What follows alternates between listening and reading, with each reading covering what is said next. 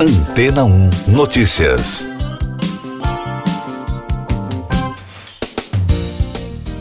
Bom dia. Um ex-funcionário da Apple se declarou culpado de fraudar a empresa em mais de 87 milhões de reais.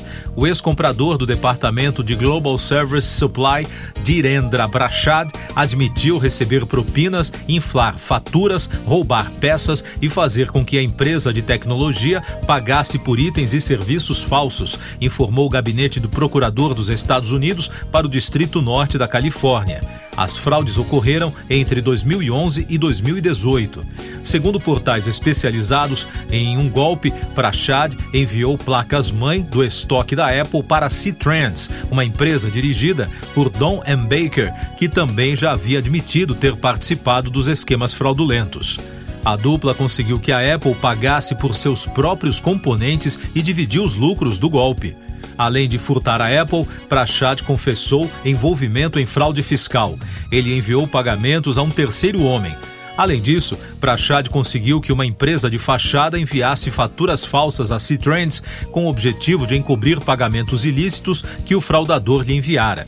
A armação permitiu a Baker demandar centenas de milhares de dólares de deduções fiscais falsas, disse a Procuradoria Americana. Ao todo, os golpes resultaram na perda do imposto de renda em mais de 9 milhões de reais. Prachad será sentenciado em março. Mais destaques das agências internacionais no podcast Antena 1 Notícias.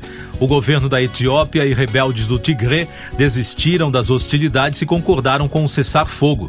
A notícia foi vista como um avanço diplomático depois de dois anos de guerra. A crise levou à morte de milhares de pessoas dos dois lados, contribuiu com o deslocamento de milhões e deixou centenas de milhares famintos. Segundo a imprensa internacional, as negociações de paz começaram formalmente no último dia 25 de outubro.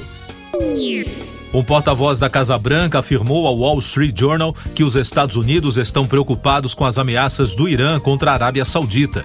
O representante do Conselho de Segurança Nacional afirmou que o governo americano não hesitará em responder se necessário.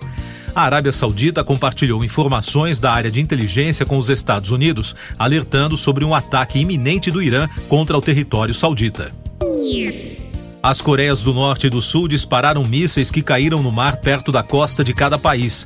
De acordo com a BBC, Seul retaliou três horas depois de Pyongyang ter lançado um ataque a menos de 60 quilômetros da cidade de Socho, na costa sul-coreana.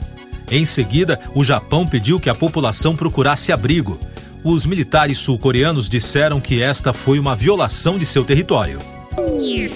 A Alemanha está pronta para retomar sua ajuda financeira para proteger a Amazônia do desmatamento, segundo a decisão anunciada pela Noruega na última segunda-feira, após a eleição de domingo. A informação é do Ministério Alemão do Desenvolvimento e Cooperação.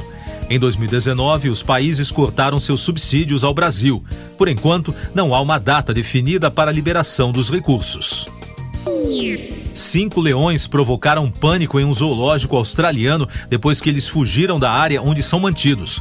Os animais foram vistos do lado de fora da jaula do zoológico de Taronga, em Sydney, no meio da tarde de quarta-feira, mas todos os leões foram capturados em poucos minutos. Ninguém se feriu. Um diretor do zoológico afirmou que haverá uma investigação para descobrir como eles conseguiram fugir.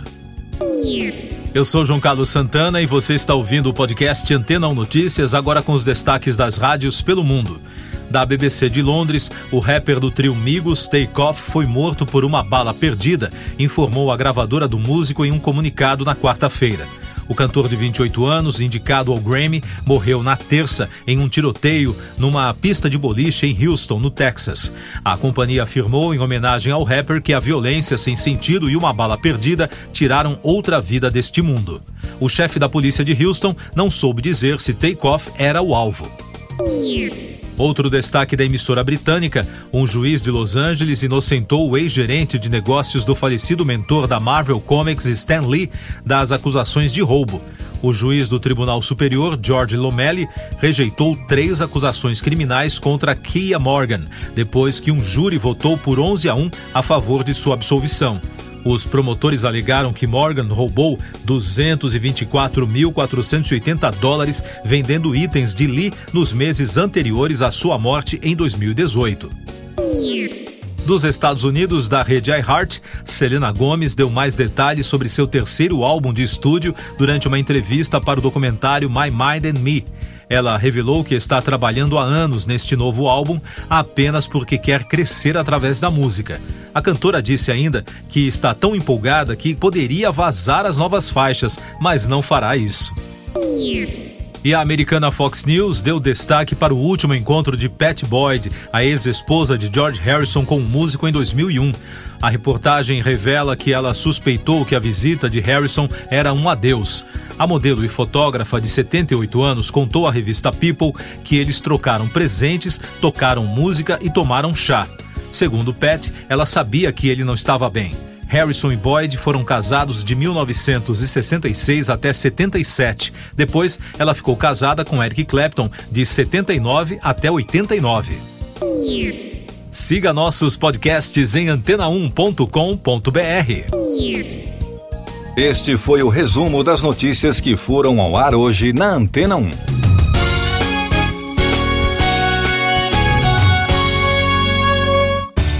Depois de tanto conteúdo legal, que tal se hidratar com água rocha branca? O consumo regular de água durante o dia traz benefícios para a saúde, como, por exemplo, manter a pele bonita e hidratada. Rocha Branca, da fonte direto para sua casa. Depois de tanto conteúdo legal, que tal se hidratar com água rocha branca?